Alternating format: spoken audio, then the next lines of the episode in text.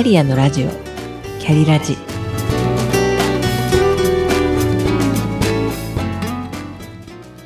キャリアのラジオ。キャリラジ。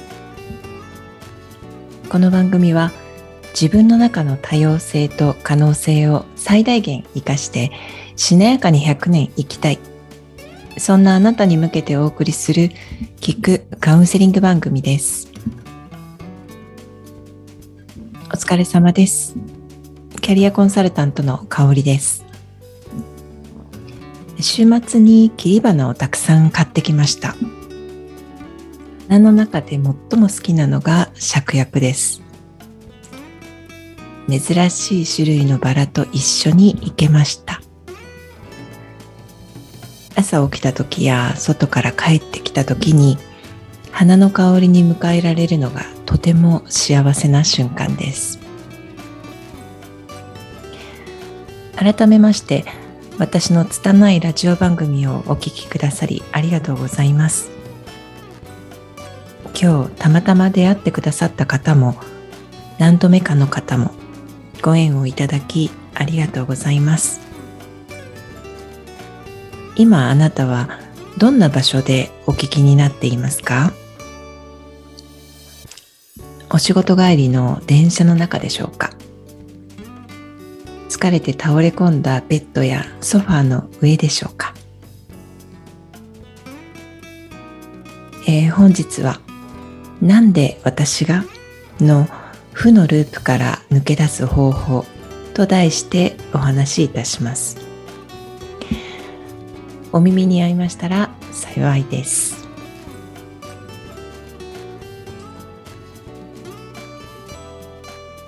予期せぬことが自分に起きた時なんで私がなんで俺がと叫びたくなります。まして何か病気を発症してことさら自分がとても健康だったとしたら病気の現実を受け止めることができずになんで私がと自問を繰り返すでしょう。この時のなんではなんで今なの？かもしれませんしなんでよりによってこの私？かもしれません。悔しいとか悲しいとか一通りの感情の大波小波が襲ってくる。それは当然です。人間だものです。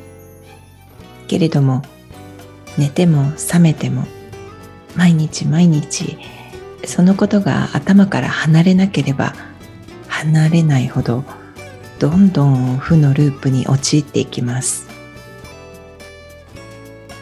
人によっては何年も何十年もその状態が続いている人もいます。その方たちに共通している思い癖は自分のせいだと自分を責めているか。周りの人のせいにしているかです。自分を責めるという行為は精神的なリストカットで自分で自分を指しているようなものです。一つ言えることはなんで？と自分や周りを責めているうちはそこから抜け出せないということです。ではそこから抜け出させてくれるのは医者か薬かというと脳で。自分だけでしかもただでできます。それは覚悟。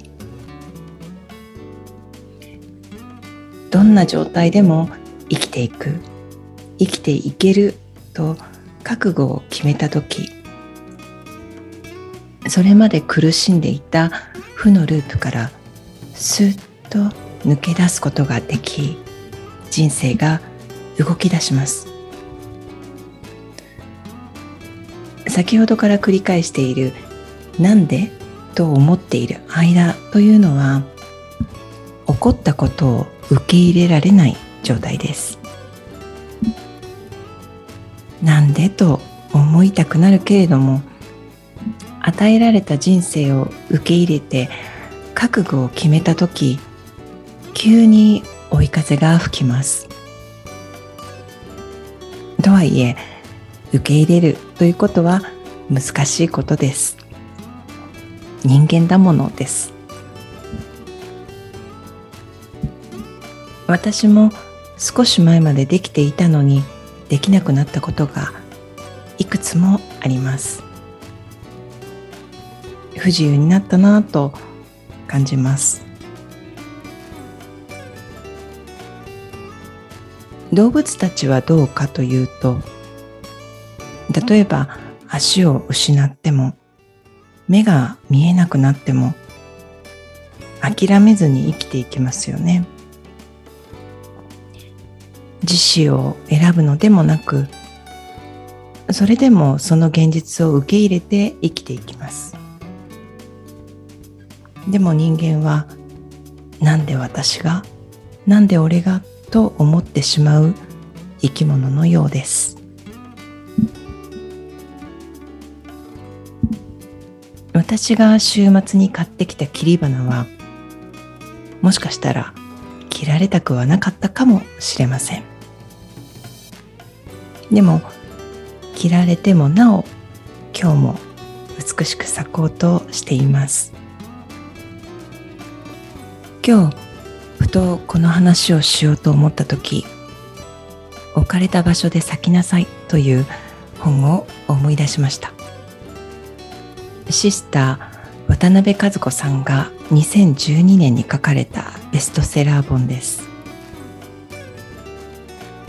初版が発売された年に読んで書いたブックレビューノートに本に書かれていたこんな一節を私は書き写していました。丁寧に生きるとは自分に与えられた試練さえも両手でいただくこと。進んで人のために自我を殺すことで平和と命を生み出す。丁寧に生きるとは自分に与えられた試練さえも両手でいただくこと。進んで人のために自我を殺すことで平和と命を生み出す。